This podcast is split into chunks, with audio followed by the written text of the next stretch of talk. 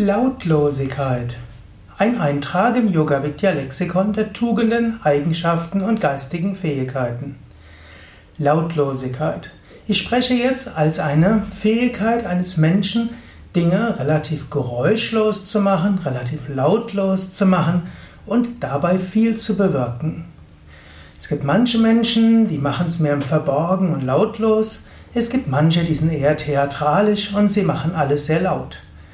Lautlosigkeit ist eine Tugend und eine Fähigkeit, Dinge im Hintergrund zu bewirken.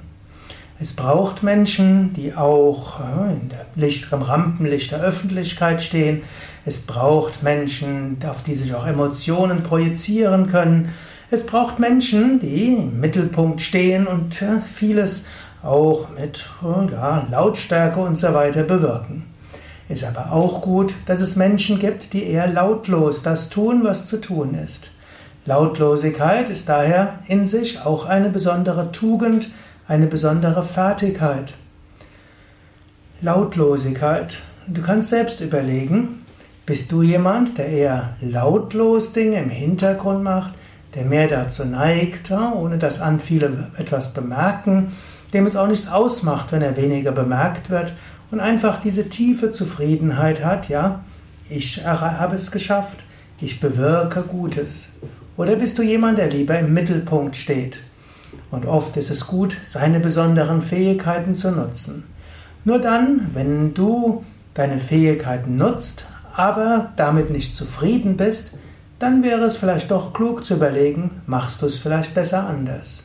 Es gibt ja ein Gesetz des betrieblichen Aufstiegs, Tue Gutes und rede darüber. Das hilft, dass das, was du tust, auch sichtbar wird. Und manchmal ist zu viel Lautlosigkeit da eben nicht so gut. Gerade wenn du einen betrieblichen Aufstieg machen willst. Aber vielleicht willst du das gar nicht. Vielleicht bist du ganz zufrieden mit dem, was gerade ist. Und du bist zufrieden damit, dass du lautlos im Hintergrund das tust. Und dass du anderen vielleicht den Rücken frei hältst und dass du denen, die im Vordergrund stehen, von hinten hilfst, dass sie Gutes bewirken.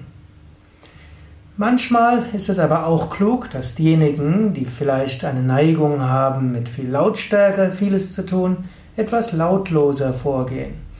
Manchmal ist es hilfreich, Lautlosigkeit zu üben. Bei manchen Dingen sollte man nicht zu viel Primborium drumherum machen. Man tut, was zu tun ist und kann so mehr bewirken, als wenn man vorher zu viel drüber spricht. Manchmal ist es wichtig, frühzeitig offen zu sein.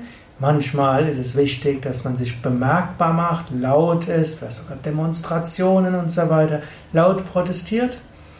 Und manchmal ist es besser, lautlos, zum Beispiel mit den Entscheidungsträgern im Hintergrund zu reden und zu sprechen und so vieles zu bewirken.